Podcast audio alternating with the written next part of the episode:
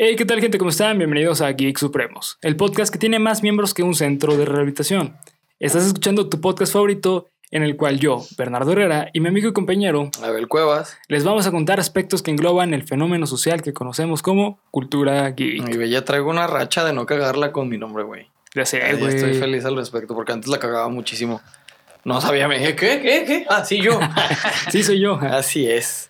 Eh, pues bueno, bienvenidos a su capítulo número 11. 11, 11, capítulo 11. 11 capítulos ya. Con invitado Con especial. invitado. Estoy. Así es. Hola, ¿qué tal, gente? Espérate, invitado, todavía no. Hola, a mí no me va a decir qué hacer. Ya lo están escuchando, como siempre, aquí cagando el palo desde, las, Desde la tiempos remotos. hermano. Así es. Pero antes de las presentaciones, tengo que decir, pues, nuestros benditos patrocinadores. Y el día de hoy, este programa es traído a ustedes gracias a Panda Comunicación Creativa.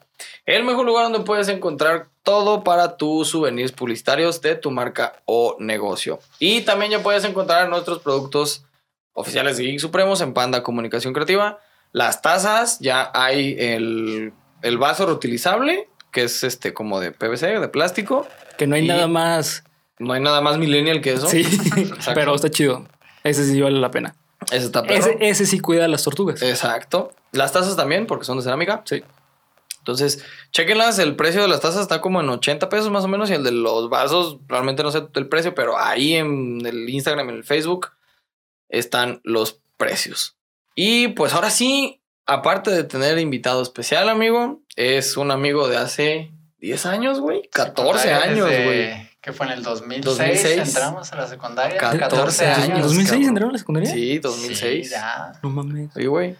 2006 y salimos en 2009. 2009. 2009 de la secundaria. Ya Saludos a toda la banda de la Escuela Técnica Secundaria Técnica 14. 14. Chale, El- güey, ¿Qué no grupo vamos a- éramos? éramos El- éramos el E. E. Éramos, El E. estábamos en el E, segunda sección, turno matutino. Al taller de electrónica. ¿Quién sabe si todavía existirá el taller de Yo electrónica? creo que sí, güey. Yo creo que sigue siendo un desmadre. Ok. ¿Cuáles madres si no hacíamos nada, Ajá, güey? nunca arreglé la tele, güey. entonces- Yo nunca arreglé una bocina que de hecho le terminé por pegar en su madre, güey. Creo que más bien güey. fuimos a descomponer cosas Ah, sí. y solo aprendimos a que las resistencias tienen colores. Ah, Está bien perro, güey. Está muy chido. Chale, pues yo, yo me me estoy sintiendo muy chavo, güey. ¿Por qué? Porque yo entré a la secundaria en el 2010, güey. Ah, pues, no mames, no. Sí, no te llevo es cuatro chico. años. ¿Cuántos años tienes? 26, ¿Cuántos años tengo yo? 22. ¿Cuál? 24. 24. Ay, se acabaste la primaria, No güey. mames, güey. Tú tienes 26 también, ¿no? 26, Sí, bueno. en febrero. Tienes 26. Sí, pendejo, 94. Soy más grande que tú. Tú eres más grande que yo por meses, Por- así, es, por tres así meses. es, por tres meses. Cuatro, sí. Cámara, güey, pues sí, estamos aquí juntando, Geek Supremos juntando generaciones. güey. Nosotros entramos justo después del Mundial de Alemania 2006 y este cabrón entró justo después de Sudáfrica 2010. Todavía Sí. me acuerdo haber visto ese fatídico México-Argentina en, en el, en el salón de la primaria, güey. No mames, güey, a mí me Yo dolió también lo vi en la primaria, me acuerdo. Sí, claro. Pero bueno, eh, el día de hoy nuestro invitado está muy ad hoc al tema, que a mí me mama este tipo de temas y a Bernardo también le gustan un chingo. Y pues ya sin más preámbulos, les presento a... Hoy estoy muy feliz porque estoy con mis dos amigos de la vida. Uno con el que estoy compartiendo mi vida adulta, otro con el, con el que compartí mi vida de morro. Y hoy en día es adulto y niño a la vez. Oye, exactamente, hoy estoy- aparte de generaciones, juntamos etapas de vida, como chingados, ¿no? Hoy está con nosotros, amigo Andrés Cortés Jiménez, mejor conocido en las redes como Andy Smasher. Amigo. Sí, gracias, amigo, por no, hombre, al programa. contrario. Al contrario, Muchas gracias. gustazo. Muchas gracias por estar aquí. No tenían el honor de conocerse Bernardo y Andrés, pero ahora ya se pueden conocer y besuquear. Amigo, ¿Puedes salir, por favor? otra cosa que tenemos en común los tres, aparte del amor hacia esta cultura tan bonita como lo es lo de los videojuegos. Entendí la mona. Yo no, no, soy yo. No, no, el amor. Ya, también nos gusta la mona.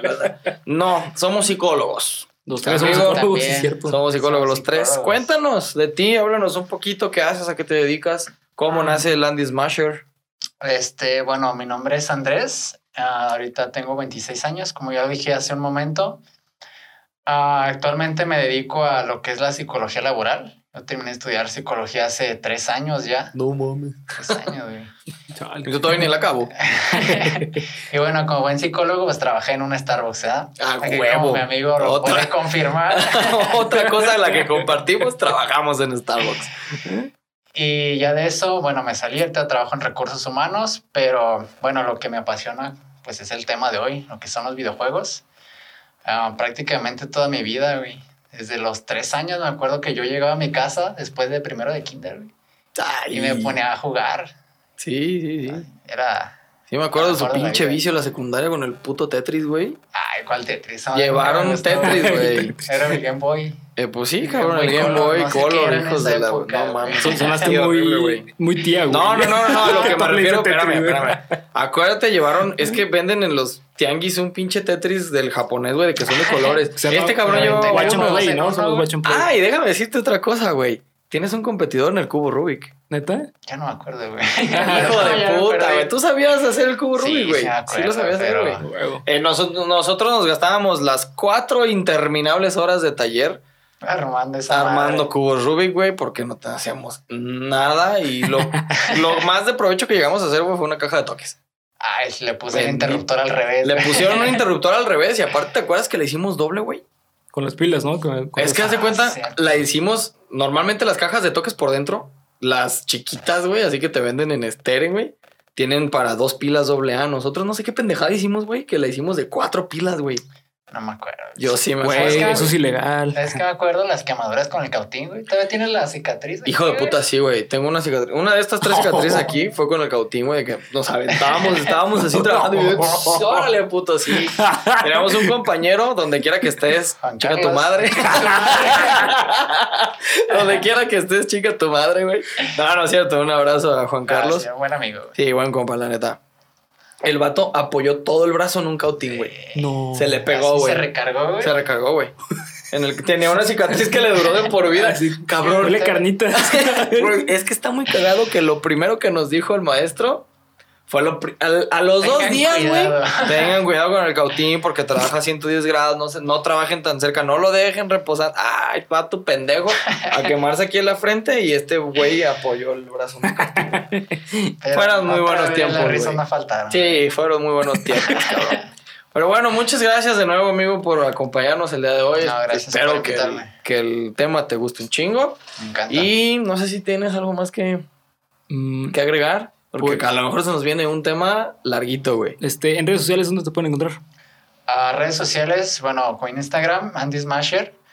A Facebook, mi nombre completo, César Andrés Cortés Jiménez. Me pueden encontrar si, si pueden seguirme en Twitch. Seguido hago stream de ah, videojuegos Mega Man, principalmente hago speedruns. Speedruns. Ah, retros, huevo. Sí, tengo, sí, de hecho, sí. tengo el mejor tiempo de México, de Mega Man 1. no hay mucha perro, competencia, güey. pero, pero lo tengo. Ah, ¿de cuántos jugadores, güey?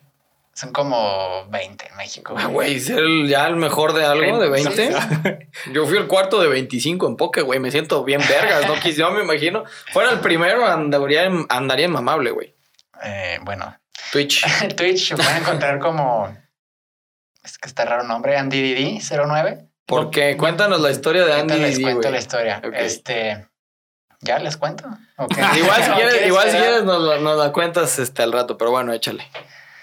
Eh, bueno, mi nombre de gamer empezó primero como Andy, principalmente pues por acortar mi nombre, ¿no? Porque en Smash Melee, en el de GameCube, Ujú. solo cabían cuatro letras, entonces Exacto. dije, pues Andy, ¿no? Eh, después de eso empecé a ir a torneos, empezaron a conocer como Andy, este... Ya más adelante, pues, más que nada para las, las cuentas de videojuegos. Andy Smasher. Dije, Andy se oye como muy X, Muy ¿no? puto. Ajá, muy puto. muy de niña, la neta es que sí, güey. Y bueno, dije, pues Andy Smasher, me gusta el Smash, este, se oye chido, la neta. Y bueno, me dejé ese. Ah, ya tiempo después empecé a jugar un poco más profesionalmente lo que es Smash Bros. De huevo. Desde, ¿qué será? Pues desde la secundaria, yo creo que cuando Ujú. estaba contigo ya iba a Sí, torneos. sí, sí. Sí me acuerdo. Desde 2000, ¿qué fechas dijimos? 2006, 2000... El Salimos primero que 2009, recuerdo que ajá. nos comentaste ya estábamos por salir de la secundaria, Sí, güey. ponle 2009, ajá. Ujú. Desde el 2009 yo tenía 15 años. Ya estaba compitiendo en torneos de Smash. A huevo. Eh, bueno, en ese fue en el Smash Brawl, en el de Wii. Ya después salió el Smash para Wii U.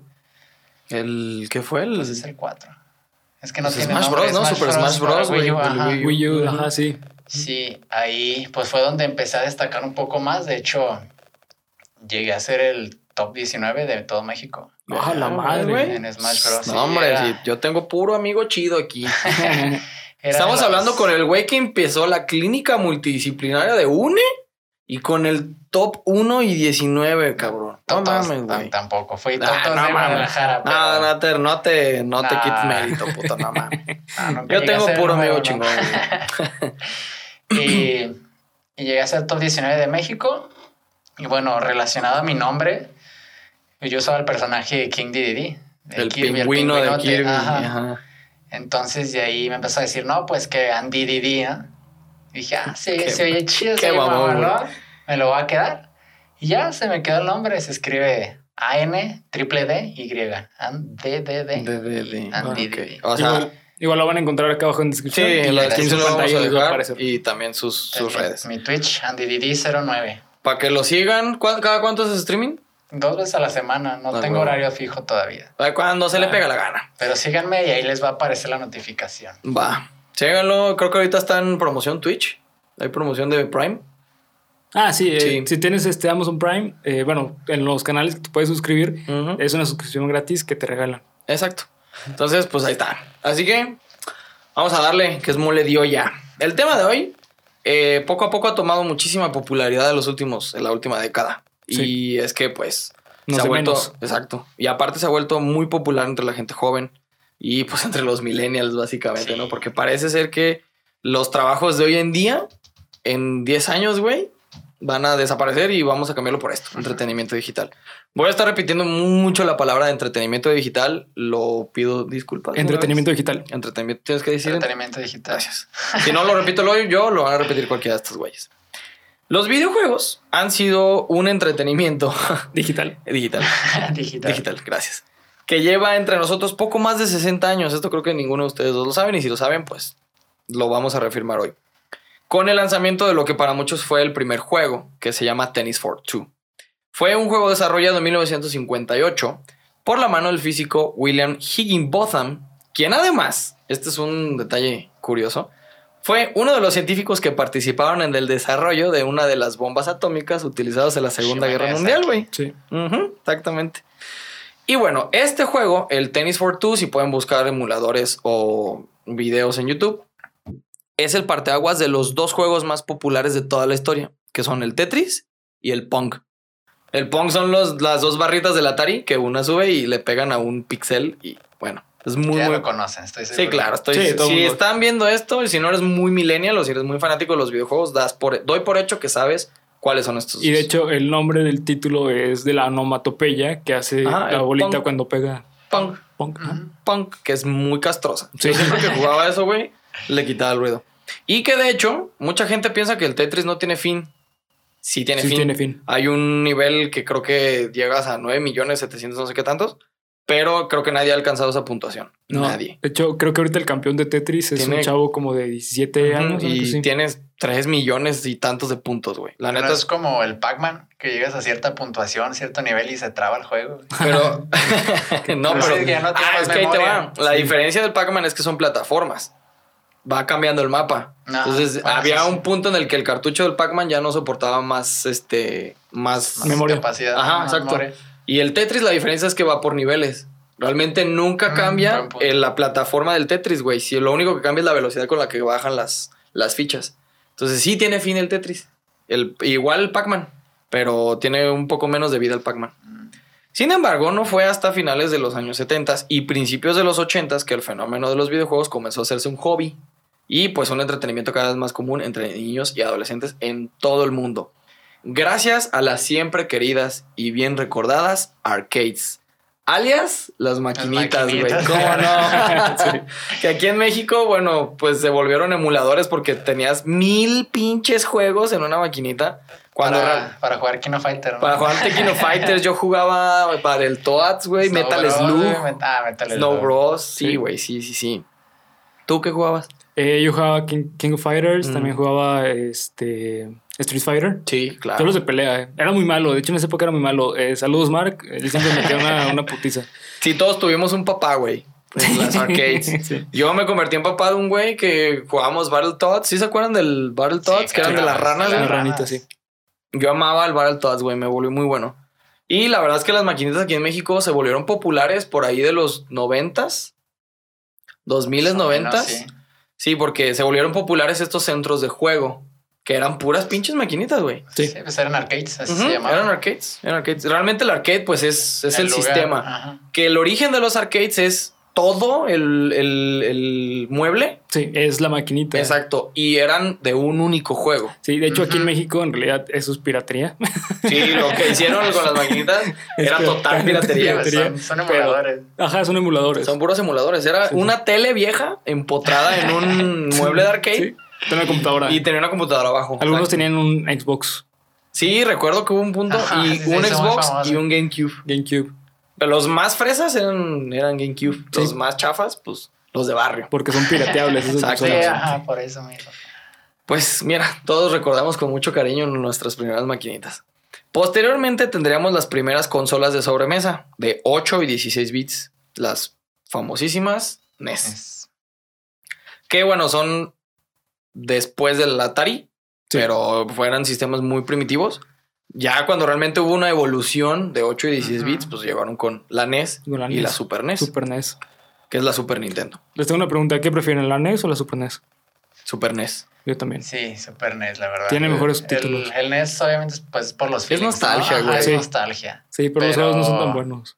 Y realmente los terminas muy rápido. Sí, ajá, exacto. Pues eran, jue- eran juegos de entretenimiento, güey. Que es Sí. un poco del, el, el, digamos, contexto de este tema, güey. Cómo ha ido evolucionando a que antes eran realmente juegos, o sea, era para divertirte con tu amigo, con tu Sí, primo, sí. con... Y hoy en día estamos hablando de conexiones globales, güey. De Sí. miles de millones de jugadores. Sí, de hecho, yo considero que la Super NES fue la que puso el precedente de videojuegos que tienen un trasfondo en la historia, ¿no? Sí, claro. o sea, que no sí. solamente es como que ibas corriendo, brincando, sino que tenías que ir buscando cosas. Sí. De, de hecho, ahorita me estoy jugando un juego que me está encantando que se llama Terranigma, de la Super NES. Rico. Es un juego que solo salió en Japón, Ah, ok. pero gracias a la emulación se puede jugar en español y bueno, un buen de, de- de títulos. Y Claro. pues está súper bueno, la verdad te lo recomiendo mucho, está mucho. Lo voy a probar. Sí, güey. Yo no, porque me dan huevas ese tipo de títulos, pero todo lo que sean como Zeldas, Pokémon, No. este, Metroid, güey, los amo. Pero ese tipo de títulos Ah, me dan RPG, hueva. ok. Sí, güey, no. Bien, pues lo que hemos comentado, gracias al avance tecnológico y al fenómeno de la globaliz- globalización, el entretenimiento digital hoy en día es una de las indus- industrias, perdón, que más ingresos generan al año.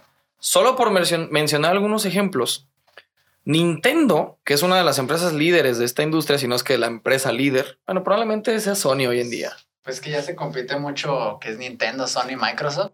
Sí, sí, sí. Sí, sí. O sea, en términos que entendamos, eh, Nintendo siempre va a ser Nintendo, Xbox. PlayStation y Xbox. Sí, es que, bueno, los tres están dirigidos como a públicos distintos. Exacto. Digo, Xbox y Sony más parecidos. Ajá, compiten entre ellos. Sí. Sí, Nintendo se Nintendo aparte. es- Sí, sí, creo Nintendo que sí es- como un público más infantil, más familiar. Más general. Más que nada. Sí, claro. Digo, Sí, con, sí, con sí. la Switch está rompiendo un poquito esa barrera porque está empezando a sacar videojuegos que son un poco Más ya adultos. viejitos, que está- lo están portando al, al juego, bueno, a la consola, pero eh, pues siguen sacando sus títulos principales que son totalmente familiares. No, y aparte creo que volvió a apostar a títulos más adultos como Resident Evil. Hay Resident Evil ya para Nintendo Switch. Eh, Eleanor, Ese pues- también, exactamente. The Witcher. The Witcher también. No, perdón, es- sí, The Witcher. sí, y The también Witcher está este, para Switch. eh, es- Skyrim también. Skyrim, sí, que son títulos más adultos. Sí. Obviamente estamos, este, si dices Nintendo, lo primero que se te viene a la mente Mario es Bros. Mario Bros, güey. Claro. Exacto. Pero bueno, eh, esta, esta empresa que, insisto, para mí se cuesta aparte de todas las demás, reportó ganancias de 38.7 millones de dólares tan solo en el primer fin de semana del lanzamiento de su consola más reciente, que es la Nintendo Switch. Sí. Solo, o sea, solo en sábado y domingo, güey, eh, se, se embolsaron 40 millones de dólares, güey. Qué pinche cifra cabrona.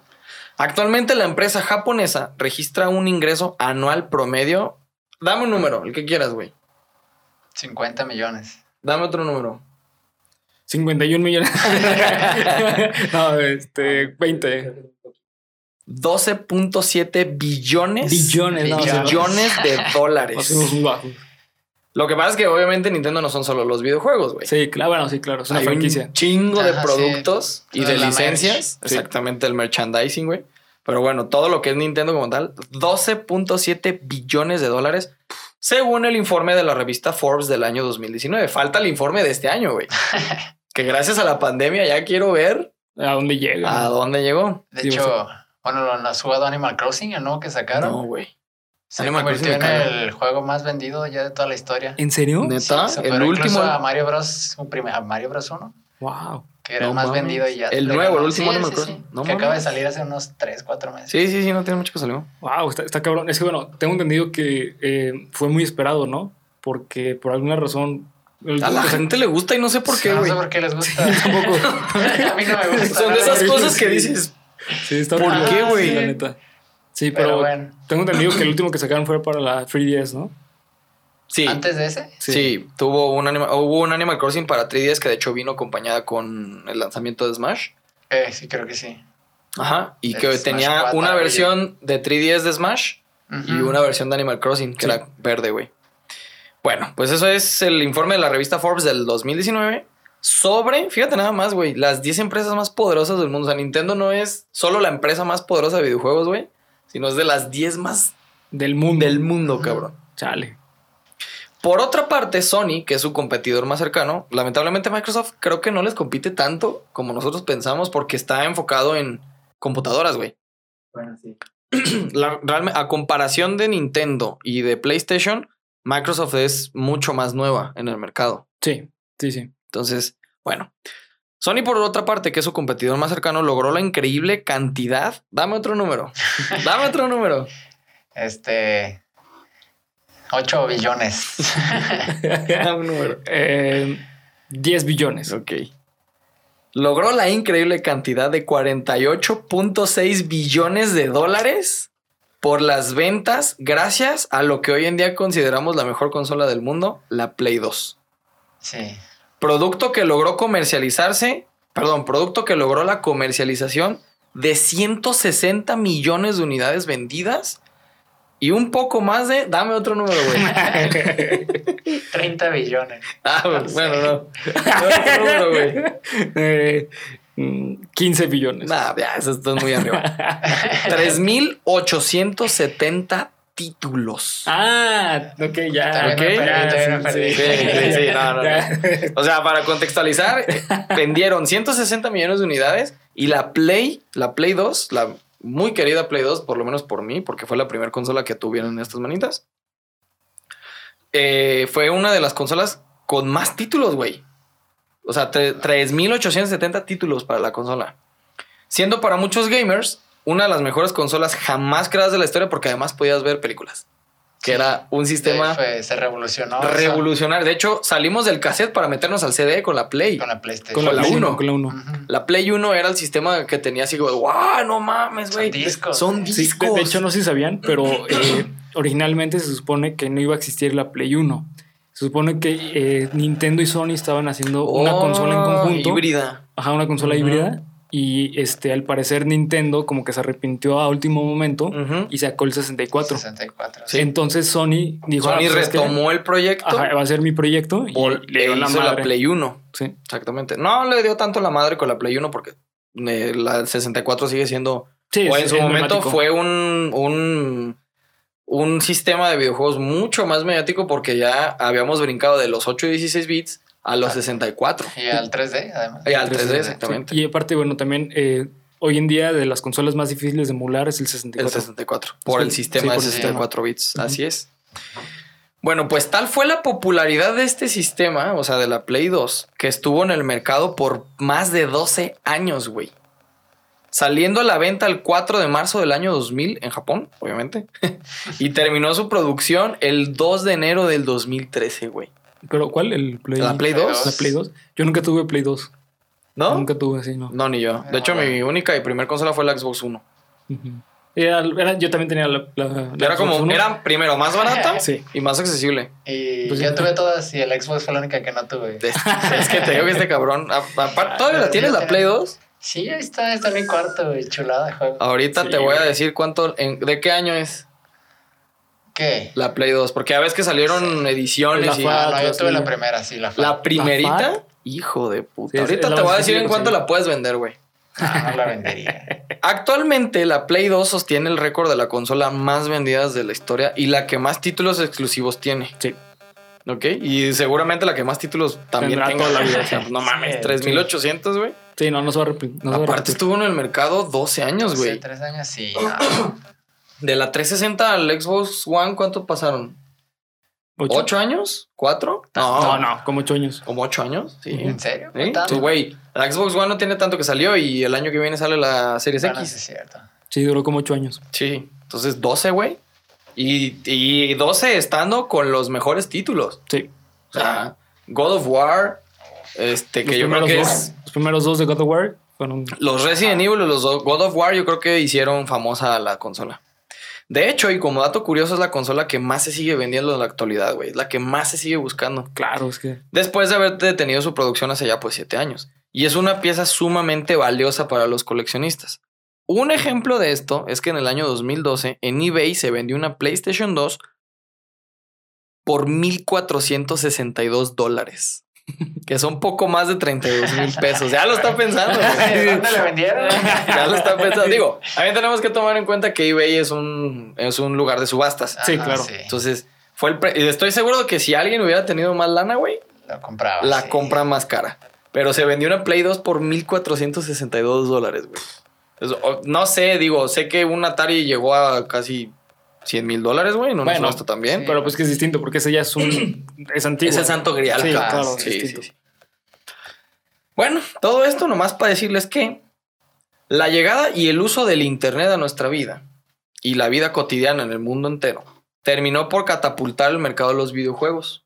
A ser hoy en día la industria que mayor ingreso genera, aún más que el cine, el deporte y la música. O sea, hoy en día, ya les dije, güey, si- simplemente Nintendo, cabrón, 12 billones en el último año. Solo Nintendo, güey. No quiero saber cuánto ganó Microsoft por la venta del Xbox One, güey. Sony, no mames. Perdón. Además de contar con un poderoso aliado que son los dispositivos móviles. Sí, exacto. Hoy en día todo el mundo usamos estas madres. De hecho, eh, los dispositivos móviles fueron lo que le dieron la madre a las consolas portátiles.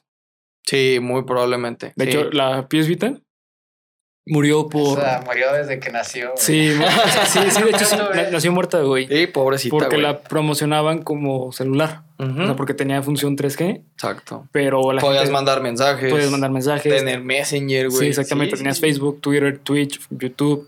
Entonces. Twitch eh, lo dudo porque. Sí, sí la- tenía, sí tenía. ¿Sí tiene? pues? Sí, ¿Neta? tenía Twitch. Ajá, No podías ver. Twitch. Este, pero pues lo promocionaban junto Mm. con el iPhone, con los Galaxy. No, y luego después creo que Sony sacó un teléfono que era Play, ¿no? Eh, fue antes le de eso. levantabas me el. No Sí, lo recuerdo, güey. Pero sí hubo, una época muy oscura. Es que, a ver, güey. La PS Vita fue el hijo bastardo o el hijo no deseado de la PSP, güey. Sí. Que la PSP es, es una consola. Uy, es buenísimo.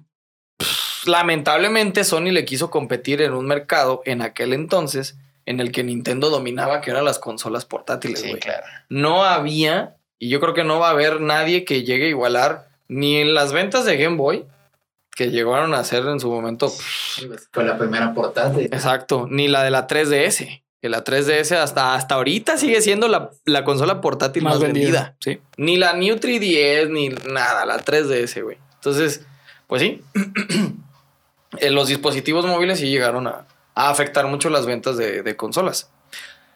¿Esto por qué? Porque le permite al usuario jugar en cualquier parte del mundo y a- en cualquier momento. O sea, tú realmente puedes agarrar tu teléfono, te descargas el Mario Run, que yo creo que, o el Mario Kart, el último Mario Kart. sí. Ya no es necesario que tengas una Switch, ya no es necesario que tengas el juego, puedes jugarlo desde tu celular. Es gratis. Pokémon Go. Y, eh, Pokémon Go. Y además, la Gratis. ventaja es que son Es gratis. gratis. Digo, pay to win, pero. Sí, pues, pero. ¿Y qué, güey? Sí, es. Pero puedes jugar, para entretenerte. puedes jugar, por supuesto. claro. Debido a ello, surgió un fenómeno que juntó ambas industrias, güey. Las dos industrias digitales más poderosas del mundo, el Internet y los videojuegos. Este fenómeno hoy en día lo conocemos como gaming. Y quien lleva a cabo este tipo de entretenimiento, que hoy en día es muy, muy, muy famoso, se le dice gamer. O es conocido como gamer. O niño rata. Yo prefiero. Dependiendo de qué juegues. dependiendo claro. de qué juegues, Sí. estás en la línea de ser un niño rata o ser un gamer, ¿no? Ya depende de tu setup también. Depende de si grabas. Que Sí. Ya depende de si grabas en una Asus, ¿no? Bueno, que hay Asus gamers, Nah, ¿no? sí. Sí. Sí, claro. Sí, Bueno. sí. Sí, de hecho sí. Claro. Exacto.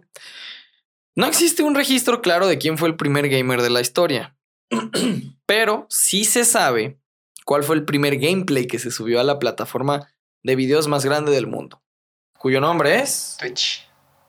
YouTube. Xvideos.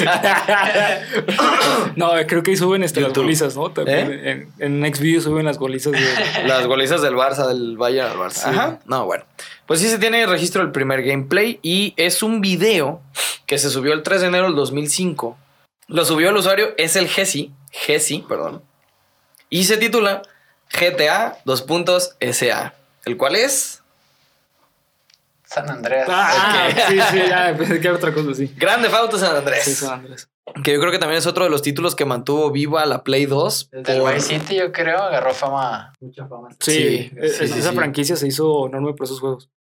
Pero para mí yo creo que el, el de mayor como renombre, el de mayor importancia es San Andreas, güey. Sí, totalmente. pedo. y bueno, este video nos muestra una secuencia de tres minutos del propio jugador haciendo trucos y realizando piruetas arriba de un carrito de golf. Típico de las este, misiones secundarias Ah, pendejas sí, del claro. Grande Fauto, ¿no, sí, claro. Te ibas en un pinche tanque, ¿no, güey? Acá recolectando peluches, creo.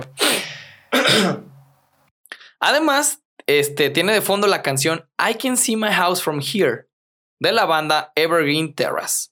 Hoy en día el video aún se encuentra disponible en la plataforma después de 15 años, güey.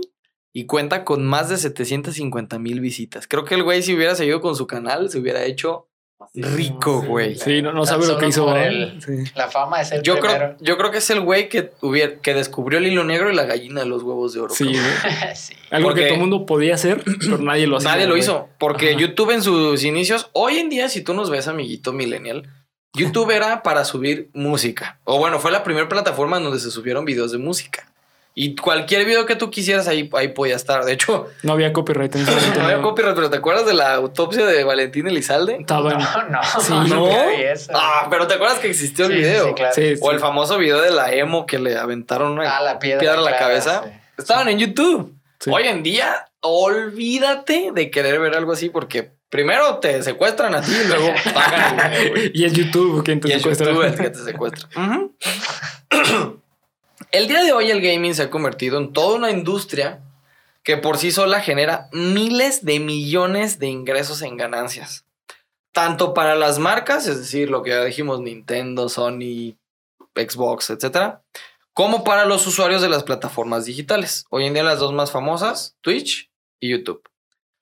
Y Facebook. Ahorita Facebook también está. Facebook Facebook Live, Gaming, ujú, sí. por ejemplo, el creador de contenido más grande del mundo, que es PewDiePie, o por lo menos el que más este, suscriptores tiene, ajá, ingresa entre 1.1 y 1.8 millones de dólares al mes, cabrón. Sueño, güey. No, no mames, güey, que te paguen por hacer eso. Hoy- tengo entendido que hoy en día personas como él, Ninja y eso, las propias desarrolladoras los, los contratan para, para probar los juegos y las consolas. O sea, creo que los, los títulos los tienen antes para que incluso, creo que el güey que hace PewDiePie ya reseña videojuegos, güey. Ya no nada más se dedica solo a subir pinches juegos, este... Los gameplays. Gameplays, ajá, ahora ya reseña videojuegos. Incluso Ninja creo que participó en el desarrollo de uno, güey. Pero no recuerdo exactamente de qué juego.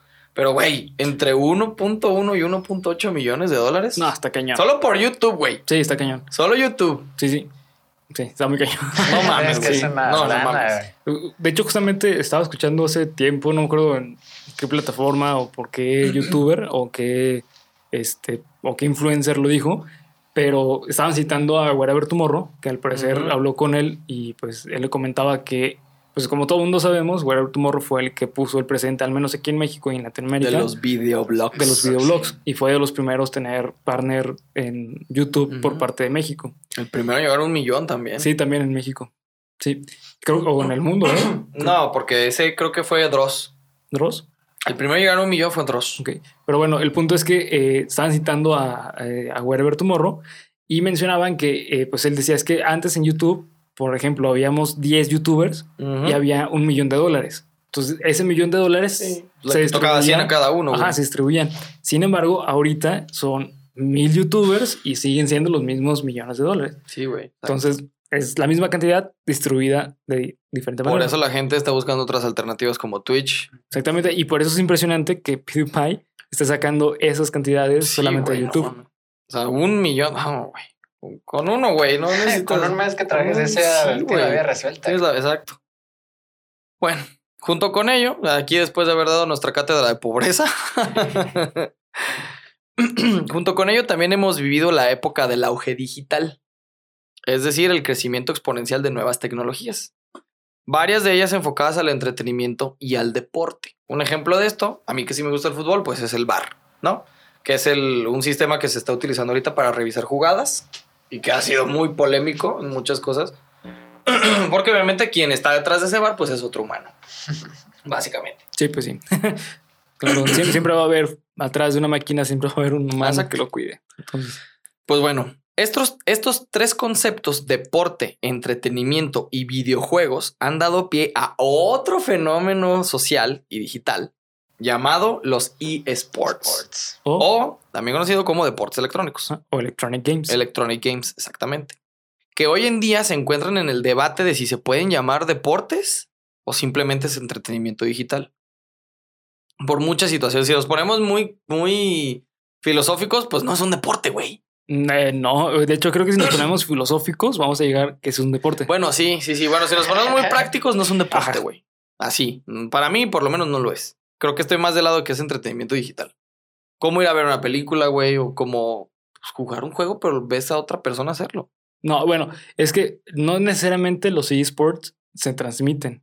Sí, no, no, no. O sí, sea- esto es más bien el concepto de competencia. Ajá, Va, exactamente. en- va enfocado al, con- al concepto competitivo. que, por los, lo- que los eh, profesionales lo, transmitan es distinto. Pero pues las prácticas que tienen son muy rigurosas, güey. Sí, bueno, sí, sí, sí. Es que aquí estás entrando en- ya en el debate de el deporte es una actividad física. Bueno, lo es- general. Esa sería, esa sería la pregunta. Pero ya le- cuando le pones el, el factor competitivo, Claro, claro, claro. hasta los jugadores de póker se considera un deporte. Deporte, güey. Sí, claro. Bueno, por lo general los deportes electrónicos son competiciones de videojuegos multijugador, particularmente entre jugadores profesionales. Hoy en día ya se tiene el registro de jugador profesional, güey. O sea, tú ya tienes esa categoría, güey. No nada más eres un cabrón que sube, simplemente sube juegos, güey. Los géneros más comunes en estos videojuegos son estrategia en tiempo real, disparos en primera persona y arenas de batalla multijugador, mejor conocidos como MOBA. MOBAs. Exactamente. Aunque las competiciones siempre han formado parte de la cultura de los videojuegos, estas han experimentado un gran aumento de popularidad en los últimos años, tanto en participación como en audiencia, más o menos desde finales de los años 2000. Este aumento de, popular- de popularidad ha ido ligado al desarrollo propio de los videojuegos, que actualmente está enfocado en facilitar la competición entre los jugadores. O sea, ahora ya es más fácil tú desde tu casa, yo desde la mía, Sí, y no como antes que necesitabas a huevo estar junto es a... que sea presencial. Exactamente. De hecho, pues gracias a lo de esta pandemia, muchas competiciones, por ejemplo, yo que soy un jugador de cartas, bueno, de cartitas. Cartitas. Sí, güey, Yu-Gi-Oh, Magic, Pokémon, todo eso, se, da- se dieron, tuvieron un boom increíble gracias a, a la conectividad Wi-Fi. Sea, Hearthstone también. En el 2015, los títulos más exitosos en estas competiciones profesionales fueron Dota, que creo que es como un Counter-Strike parecido, League of Legends, que pertenece al género de MOBA y que creo que ahorita sí, debe de ser el más... Dota es también Es MOBA. tipo Sí, League of Legends, es League ah, of sí, Legends, perdón. pero como Lo- en el espacio. me- sí, me confundí con otro, perdóname. Sí, sí, sí. Pero ahorita creo que el que más, este, como auge está teniendo es League of League of Legends, Legends, güey. sí. Sin pedos. Pero sigue tan arriba o. Sí, fíjate, yo dejé de jugar como por dos años y yo creí que se había ido para abajo porque no había escuchado nada. Pero ahorita, precisamente creo que ayer hubo una competencia o algo así y tuvo millones de Sí. vistas. Sí, no, es muy... Y también en Twitch es de los juegos más vistos. Exacto. el- yo creo que el LOL y el Fortnite.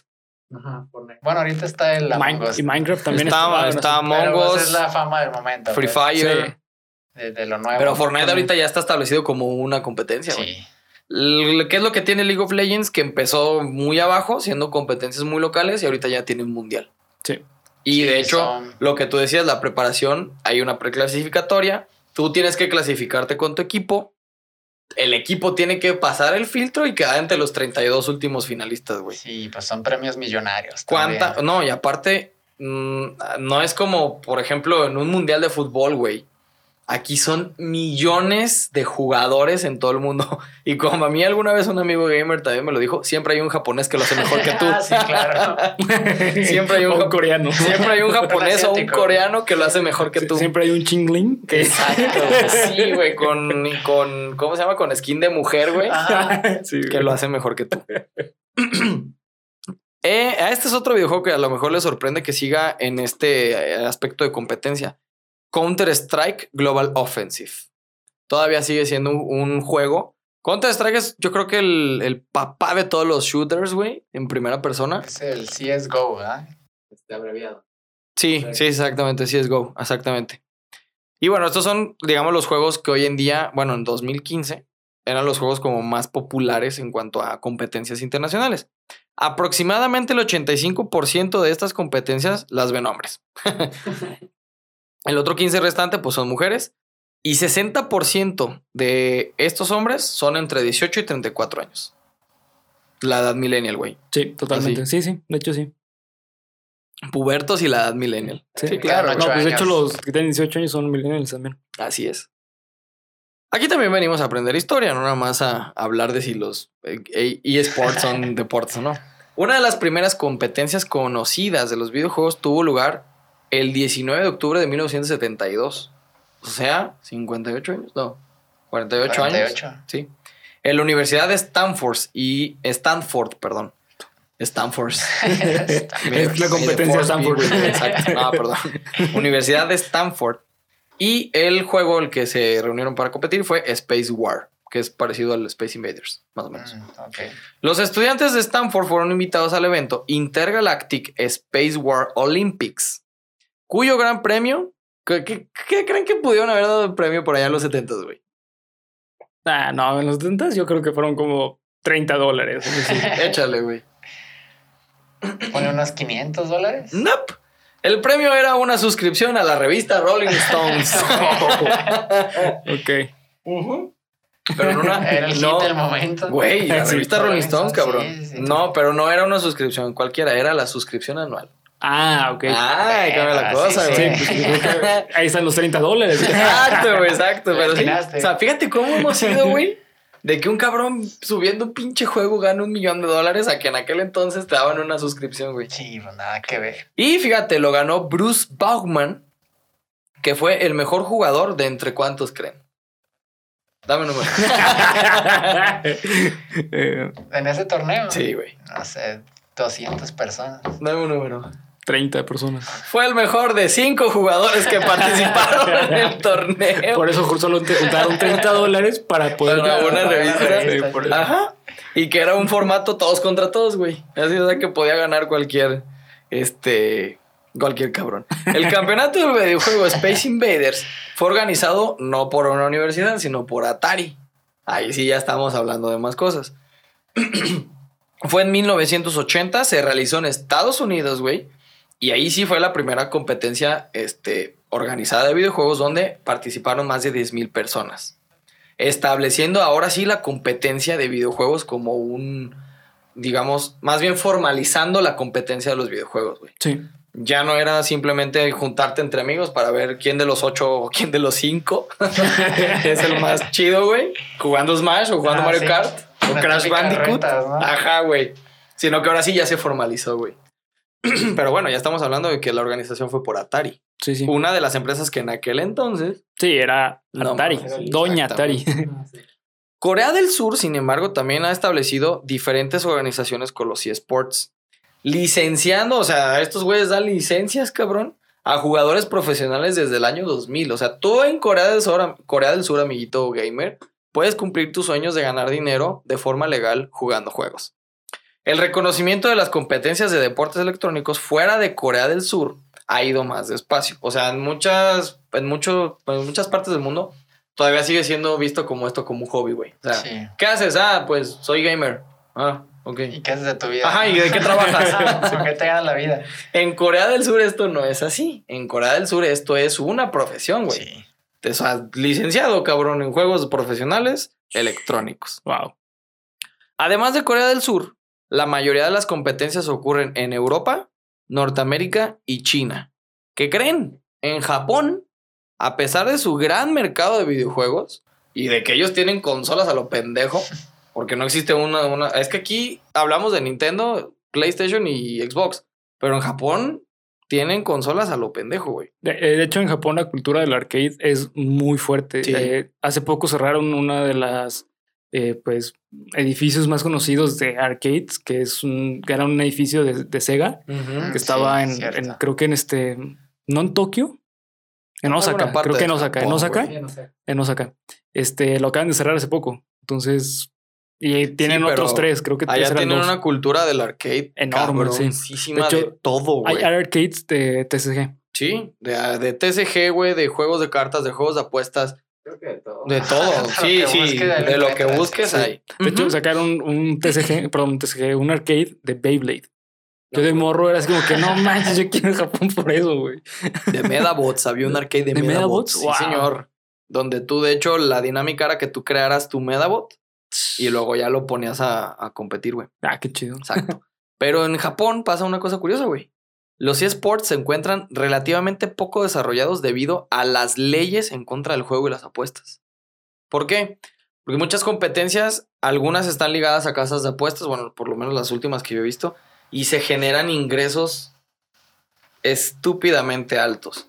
Entonces Japón tiene unas leyes muy, este, ¿cómo se dice? muy arraigadas y muy firmes conforme a esto. ¿Y por qué? ¿Cuál es el, el concepto detrás de esto? Los juegos son para niños. En Japón no tendrían una cultura, o más bien no tendrían este, de forma legal algo que incitara a los niños a apostar, Apostar. dinero. Sí, claro. Entonces, curiosamente en Japón, que es uno de los países que más compite en videojuegos o en cualquier otra cosa que haga Japón, güey, Cualquier cosa. siempre habrá un japonés que lo hará mejor que tú. La cuestión de los eSports la tienen más bien pues tapada. The International, que es una revista de cuestiones electrónicas, eh, lanzó el siguiente dato. El Dota 2 del 2011 es el torneo, o fu- más bien se hizo un torneo con... Perdón, me estoy haciendo bolas con esto. Dota 2 en el año 2011 tiene un torneo que The International catalogó como el de mayor premios, superando los 25 millones de dólares en premios, güey. La edición del 2000 o- 2018, o sea, estamos hablando de 7 años de diferencia, apenas registró una bolsa de 15 millones de dólares. O sea, estás hablando de 10 millones de dólares, güey.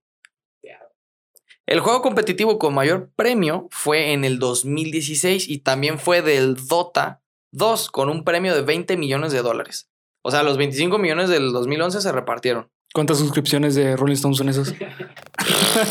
La revista. Compras, ah, te haces dueño de la revista, güey. Así es. Y eh, su ganador fue el equipo Wings Gaming de Estados Unidos. Porque de hecho, hay algo curioso con los eSports, güey. Son como muy nacionalistas. No sé si a lo mejor es una percepción mía. El, ti- el tipo de videojuego yo creo que es el que cataloga más o menos quién va a ser como el, el campeón, ¿no? Sí, porque de hecho los de Hearthstone, creo que el último campeón es japonés. Sí, creo que sí. También Sí. los juegos de pelea en México es de los fuertes. Sí. Algo para lo que somos Todas chidos, para los maquinitas. putazos. Todos los juegos de pelea México es de los que siempre ganan. Sí, Sí. Street Fighter creo que es uno de los Pues, mejores. el Smash. Bros. también. El Smash Bros. Pues, El año pasado fue el este campeón fue mexicano, ¿no? Sí, pasado. sí, es buen amigo de todo. Me caleo. Ah, sí. Sí. Perro, Y- tenemos un influencer. es que lo conozco desde antes de que saliera del país a competir. Órale. Y, y sí, de pronto empezó a salir, ganó torneos, se hizo campeón del mundo. Es campeón del mundo, Sí, nada más del sí. Y como por dos años seguidos, ¿no? Sí, creo que sí. Sí, por varios. Ahí está. Varios todavía. Ok. Pues en el 2019 los eSports siguen con un excelente crecimiento. Los datos de los videojuegos y los eSports han anunciado que los deportes electrónicos ya son millonarios en el 2019. O sea, ya es una industria, güey, que genera pinches millones, cabrón. Los ingresos durante este año crecieron 26% con respecto al 2018. Todavía faltan los datos de este año. Situando la cifra por encima de los mil millones de dólares, güey. En concreto, 1096 millones de dólares. Eso es lo que ingresa la industria de los esports y de los videojuegos. De estos mil millones, 77% fueron por publicidad directa. O sea, todo lo que se ve en YouTube, todo lo que se ve en Twitter, todo lo que se ve en Twitch. Es decir, anuncios y patrocinadores. Sí, claro. Debido a que las marcas invirtieron un total de 694 millones de dólares para promocionar la industria. También se ingresaron cerca de 161 millones relativos a derechos de medios, licencias de contenidos y productos. Así como el gasto de entradas que generaron 96 millones de dólares a las competencias. Que de hecho el año pasado hubo una competencia muy grande de Fortnite, donde fueron youtubers, deportistas, Incluso creo que estuvo invitado un, un, este, un basquetbolista, güey. Creo, creo que quedó en top 32 a los últimos. Sí, güey. Sí, Sí, sí, ser basquetbolista le fue bien. ¿no? Sí, güey. No, no sé si habla mal del juego. O mal del basquetbolista. O muy bien Muy del bien del O muy bien, de- exactamente. Sí, sí, sí, sí, güey. No sé si esa competencia creo que la ganó. Ninja quedó entre los primeros cuatro, güey. Y PewDiePie creo que no logró pasar el top 10 32, pero alguien, bueno, el güey que la ganó se llevó una bolsa de 52 millones de dólares. Así. No recuerdo exactamente el nombre. Pues hace como dos años eh, creo que este, el Rubius hizo uno de un concurso internacional Mm, de... Sí, hizo un, como un torneo. Sí, Sí, sí, Sí, sí, como hace sí, dos sí. años más o menos. güey. Fueron Sí, muchas neta, personalidades de México. La lana que se mueve en este pedo.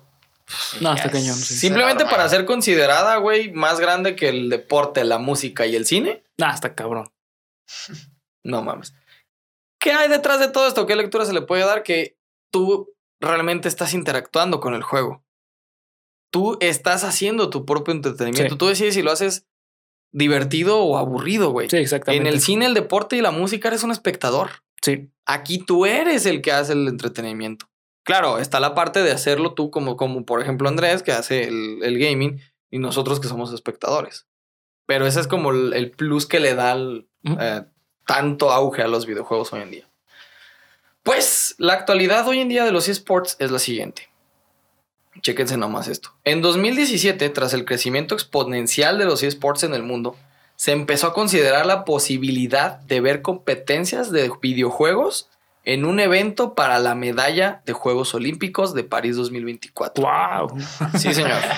Se consideró la posibilidad de que los esports fueran deporte olímpico, güey. ¿Quién sabe qué puto videojuego? Yo creo que Fortnite va a terminar por serlo, güey. No como creo. vamos a Among Us, güey. No, yo creo que será una estrategia, ¿no? Más O a lo mejor, no, o a lo mejor diseñarían un juego. ¿Se acuerdan que de hecho la NES tuvo un, un videojuego de los Olímpicos? Ah, sí, sí, Sí, sí. y de hecho, hoy, en día es uno de los cartuchos Más caros. más caros de la historia, güey.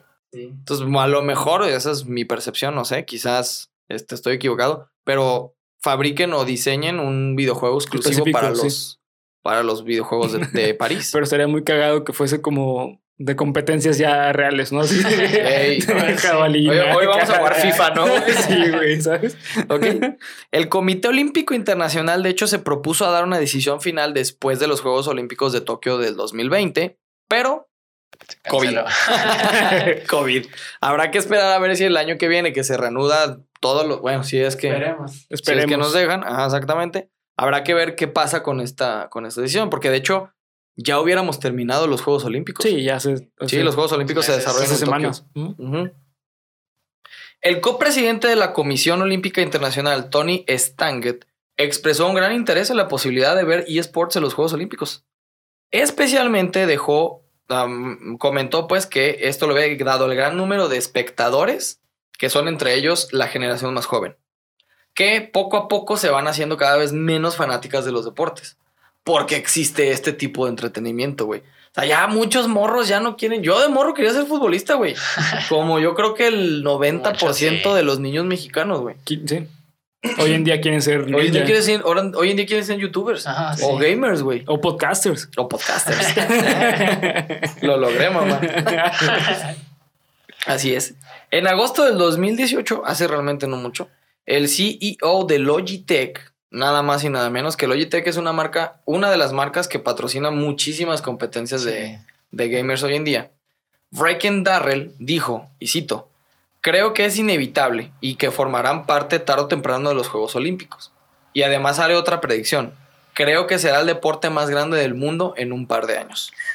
Sin embargo, estas declaraciones fueron debatidas por uno de los miembros del Comité Olímpico, especialmente el representante del Comité Olímpico alemán, Thomas Bach, o Bach, creo que se pronuncia Bach, quien este, destacó que los Juegos Olímpicos nunca considerarían tener un deporte o juego que promueva la violencia o la discriminación. Además, y cito, dice, los esports ni siquiera pueden considerarse una actividad deportiva, que simplemente lo deberían de llamar gaming y no esports. Lo cierto es que hoy en día esta es una de las industrias con mayor valor, en el mercado del entretenimiento, sino es que la más, güey. Es la más. es la más, la más antes del cine y ahorita ya es Ahora yo creo que es el, son los videojuegos. Sí. Sin lugar a dudas. Tanto en el ámbito del, entretenimiento como en el de la tecnología. Poco a poco yo creo que el siguiente paso es que tú, tu persona en físico, estés en el juego. Sí, lo virtual. Sí. Ya, definitivamente. Sí, la realidad virtual, sí. Sí, ya no vamos a, utilizar mandos. Yo creo que incluso ya ni siquiera vamos a utilizar consolas. Va a llegar un punto en el que va a haber un lugar específico de tu casa, güey, donde vas a poder estar como, jugando. Como en Ready Player One. Sí, güey. sí, sí, sí. Y es muy probable que en unos pocos años sea la industria que más ingresos genere de cualquier otra. Así que amigos, hasta aquí el episodio de hoy. no sé qué les pareció, güey. Pues bueno, yo la verdad sí soy muy fan de los videojuegos, sin embargo no soy eh, tan conocedor de los videojuegos actuales, eh, principalmente los de pues free to play. Es muy raro que los juegue. Yo llegué a jugar Hearthstone en su momento. Sí, sí, tenía un deck eh, de bestias. De cazador. De cazador, ajá. Sí. sí, pues el más sencillo de... sí, pues que es agro, entonces sí. súper barato. Así. Ajá. Y me gustaba mucho, pero de ahí fuera no, la verdad, los juegos actuales es muy raro que los juegue. Yo juego más los retro. Sí. Este, yo soy que fan. También tiene un fanbase uh, enorme, sí, sí, sí. Videojuegos retro, güey. Sí, sí. Sí, por eso mi sueño es tener una Play 2, porque nunca lo he tenido. Y es, es de las consolas más difíciles, y no es que, bueno, sí, actualmente, de las más difíciles de emular. Tienes que tener una muy buena computadora para poder. Sí. sí, lo que pasa es que la Play 2, lo que comentábamos, parte de lo revolucionario de la consola es que podías ver películas. Entonces, tratar de emular eso en una computadora lo vuelve pesado. El procesador sí era bastante bueno. Sí. Porque aparte tenía la peculiaridad, creo que hubo una época en la que pasó de la Game Memory Card a la memoria interna. Interna, pues fue después del Play 2. Del Play 3, güey. El Play 3 ya tenía Porque de hecho, esa época maravillosa en la que podías escoger entre Play 2 y Play 3. Era no Yo no tuve que escoger. Hijo. Aquí estamos hablando con un morro rico, güey, que su mamá lo quería tener todo el día en su casa y le compraba videojuegos. bueno, funcionó esto. Y funcionó. funcionó Hasta la fecha. Ahora es deportista oficial. Ahora ya, sí, mira, eso sí rinde sus frutos. Sí. Amigo, ¿qué te pareció? Es. Ay, perdón. Ya también, se nos anda ahogando. eh, bastante bien, la verdad, pues el el tema del gaming es algo que me ha gustado desde, ya lo dije desde niño. Y bueno, pues sí tuve casi todas las consolas. Che, vato, qué puta pues envidia, güey. ¿Tienes la eh, Switch? Sí, fue la envidia, ¿no? De todos mis amigos, la, neta, verdad. ¿Tienes la Switch? Sí. Te odio, güey, yo no tengo la Switch. De entre estos dos, soy el único que no tiene una consola ahorita. bueno, que a la fecha, la verdad, las consolas son de mi hermano. Ah, cierto. Pero la tengo, ya estoy ahorrando para mi Play 5, güey. Ay, cabrón. ¿Cuál, riñón vas a dar? 14 mil pesitos nomás. no, no mames, güey.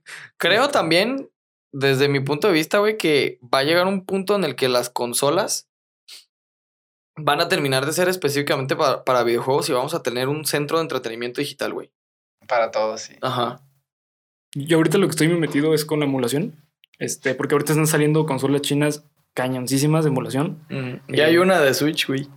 Sí, sí, de hecho que ya no tiene ni siquiera para la ranurita, güey. Pero ya tiene emulados un chingo de juegos. Sí, sí. Sí, no, están muy cañonas. Este, yo la verdad les recomiendo mucho que si a ustedes les gustan los videojuegos eh, retro, eh, busquen estas consolas. Están en el mercado, hay muchísimas opciones y no son caras. Cuestan más o menos entre, bueno, es relativo lo caro, pero cuestan alrededor de unos 30, no, perdón, 30, como 70 dólares. Que la verdad, o sea, relativo a, por ejemplo, el precio en el que va a salir la Xbox Se- eh, Series X y la Play 5, Sí, güey. exactamente. no 14 mames. pesos. Exactamente. Digo, no estoy promoviendo la piratería. No, aquí no. El entretenimiento aquí- sano. Exactamente. La piratería no lo, eh, no lo promovemos. Guiño, guiño. Pero este sí les recomiendo mucho las consolas eh, portátiles multiconsolas. Porque puedes emular muchísimas consolas. Exacto. Sí, por supuesto. Sí, pero lo que me refiero es que va a llegar un punto, güey, en el que vamos a tener un centro de entretenimiento, independientemente de la marca, en donde vas a poder ver la tele, tener tu computadora. O sea, ya lo son, güey. Sí, pues sí. Ya lo son. Pero creo que va a llegar un punto en el que va a ser una cajita cuadrada, güey, en donde vas a poder jugar, vas a poder tener tu consola, vas a tener tu oficina digital, güey, porque ahorita con este pedo de lo de la pandemia, güey. Pues es que ya existe eso, güey. Sí, pero los, a lo que me refiero es que lo Sí. tienes por separado. No, o sea, los PC gamers tienen todo eso. Sí, sí, sí, exacto, pero a lo que me refiero es que ya va a existir como tal el concepto, güey. Ah, ok. ¿Sí me explico? Sí, bueno, los PC gamers son, son armadas. son- Y es una PC, Sí, sí. es una computadora, pero ya para mí va, va a llegar un punto en el que va a ser una cajita de este tamaño. Y así te lo van a vender, ¿no? Multiusos. Sí, güey. Para todo lo que necesites. Sí, güey, lo que necesites, güey. Lo que sea. Creo que para mí ese es como el futuro de De- la tecnología. De hecho, yo creo que quien dio ese paso fue eh, Sony ¿Con qué? con la Vita. Bueno, sí, porque te vendía un centro multiusos en. Sí. Y con el con la Play, güey. Sí, bueno, la Play sí, pero la Play sí estaba muy enfocada a, Al a videojuego, pero te daba la, la posibilidad El de ver películas, güey. Blu-ray. Eh, y, ah, exactamente, el Blu-ray. Sí, sí. Exacto. Cosas que después imitaron Xbox, cosas que después imitaron este Nintendo. Sí. Siempre va a ser así. ¿no? Exacto. Siempre hay alguien y de ahí. Sí. Viva el capitalismo. Exacto. Bueno, ¿y ustedes sí consideran deportes o no? Ya entrando al, al debate, güey. Mm, yo creo que sí. Porque pues es algo en lo que tienes que preparar. Sí, no, no cualquier persona lo va a hacer. No todos realmente son aptos para eso. Algunos yo creo que tienen más capacidad, más facilidad, pero no cualquiera. Sí, no. ¿Tú? Yo pienso exact- exactamente igual. Eh, yo sí considero que los que bueno, se dedican a esto son deportistas, justamente por, el, eh, mm, por la preparación que tienen que tener. No es simplemente como que, ah, me voy a poner a jugar y juego una hora. No, o sea, estos cuates juegan Sí, durante no, ocho horas sí, seguidas Sí, sí, sí. entrenando. O sea, no como que ah, entretenimiento, no. Se meten a- Y al juego. aparte se preparan en aspectos específicos del juego. yo creo que más los juegos en equipo, como Sí, LOL, claro. que tienen que tener Sí. estrategias, tienen que coordinarse súper bien. Sí, porque sí. si no, el equipo no funciona. Por eso surgieron las famosas eh, gaming house. Sí, que se como coachings, ¿no? Sí, o sea, literalmente renta- rentan casas y se van a vivir todo el equipo ahí. Y están jugando todo el día, practicando todo el día con No su entrenador. De hecho, tú y yo tuvimos un profesor que fue... Ah, sí. Sí, sí, sí. Tuvimos un profesor que hacía coaching Sí. de LOL. De Sí. LOL. Wow. Sí, güey, sí, güey, sí. Sí, sí. De hecho, yo- creo que sigue dedicándose a eso. Sí, es muy probable que sí. Yo la verdad es que no considero que es un deporte. Creo que ya tiene un género. Aparte. Sí, güey. Creo que, o sea, para mí un deportista es una persona de rendimiento físico. Ok. Y estos güeyes no, para mí no son deportistas, son gamers, güey. O sea, son personas que se dedican al videojuego como tal. Para mí creo que tienen su, su concepto propio. Y es ese, güey, es un gamer, porque es lo que tú estás diciendo. Son personas que se dedican a estudiar fa- factores del juego, estrategia, etcétera. Y un deportista se dedica, pues, a su cuerpo y a su actividad física. Es que ahí te va, también tienen preparación física los... Sí, no mames, estar sentado Sí, durante sí, no, ocho no, horas sí, sí, seguidas, sí, no mames. Tienen que tener dieta especial, Sí, tienen pero- que tener una... em, o hasta un tratamiento psicológico especial. Sí, güey. por supuesto. O sea, no es simplemente como que, ah, vete a jugar y no, güey. O sea, Sí, prácticamente. son, exacto, son los factores que lo vuelven deporte. Creo que ahí, y sobre todo, otra vez, el factor principal para mí que lo, que lo convierte en deporte es competencia. Si no existiera competencia, güey, seguiría siendo un hobby, güey. Pero ya hoy en día estamos hablando de que hay países que eres un profesional del gamer. Y pues, bueno, sí nos puede dar para otro pinche podcast aparte, güey. sí. Yo sí, sinceramente, considero que no son deportes, es entretenimiento digital. Y el deportista es para algo y el gamer es para esto. Pero sí considero que pronto vamos a tener una época en la que el entretenimiento y la competencia más vista vaya a ser esto. Definitivamente. Ahorita ya encontraron su lugar. Para mí, yo creo que están en el lugar correcto, que es YouTube y Twitch. Bueno, también yo creo que es por la audiencia, ¿no? Digo, Mm. pues antes no había videojuegos. Ahorita ya todos estamos creciendo con los videojuegos. Exacto. Los niños ya pues están jugando videojuegos desde, desde morritos. Sí, Entonces sí, ya sí. van a crecer con ese gusto. Los que nunca jugaron videojuegos, pues se van a ir. Y lo más importante, Sí. lo más importante que considero yo a esto que estás diciendo es que ya no necesitan una consola. Ya pueden jugar desde el celular, sí. güey. Sí. No, y también hoy en día, eh, pues este, es normal que un niño tenga una consola. Sí. Hoy en día ya está normalizado. De hecho, Sí, está porque tan es el, normalizado. es el papá millennial, güey. Sí, claro, Sí, claro. Materializando el sueño, güey. Pero lo que voy es que está normalizado que hoy en día eh, la APA, la Asociación de Psiquiatría, considera ya el- Adicción. adicción sí, a los cierto. videojuegos. O sea, es un- Sí. una, tip- una tip- una tipificación. de- Tipificación de trastorno. Ajá, exactamente. Entonces, a ese nivel llegó los videojuegos, güey. O sea, no es Sí, cualquier cosa de que, ah, pues le voy a comprar una cosa para que se entretenga. No. Esto es el futuro, totalmente. Para mí también futuro es soy viejo. El futuro soy viejo. Y para mí también es el futuro del entretenimiento. Yo creo que va a llegar un punto en el que todos vamos a estar, si bien no metidos de lleno, por lo menos sí, lo que insisto, va a haber un centro, güey, en el que sea tu entretenimiento. Sí, de hecho, me sorprende que Apple no haya apostado todavía por, Por videojuegos. por videojuegos. Creo que está quedando atrás en eso, ¿eh? No sé. Y yo creo que no lo va a hacer. Para Apple, creo que su mercado está en lo social, güey. En las comunicaciones sociales. O sea, para mí el siguiente paso de Apple va a ser que todo lo que haga Apple lo haga en un solo dispositivo. O sea, ya tienes una Mac, ya tienes una, ya tienes el iWatch, ya tienes el teléfono. Para mí lo siguiente es que junte todo eso en una sola cosa, güey. Es el iPad. El iPad hoy, hoy en día es su apuesta más Pues Le grande. falta llamar por teléfono, güey. Eh, Que ah, lo puedes adaptar, sí. Claro, es que no, no le conviene. Sí, ¿Estás de acuerdo? No le son conviene. dos mercados distintos. Exactamente. Pero, Pero hoy para en día, mí, el siguiente paso de Apple va a ser juntar todo eso, güey.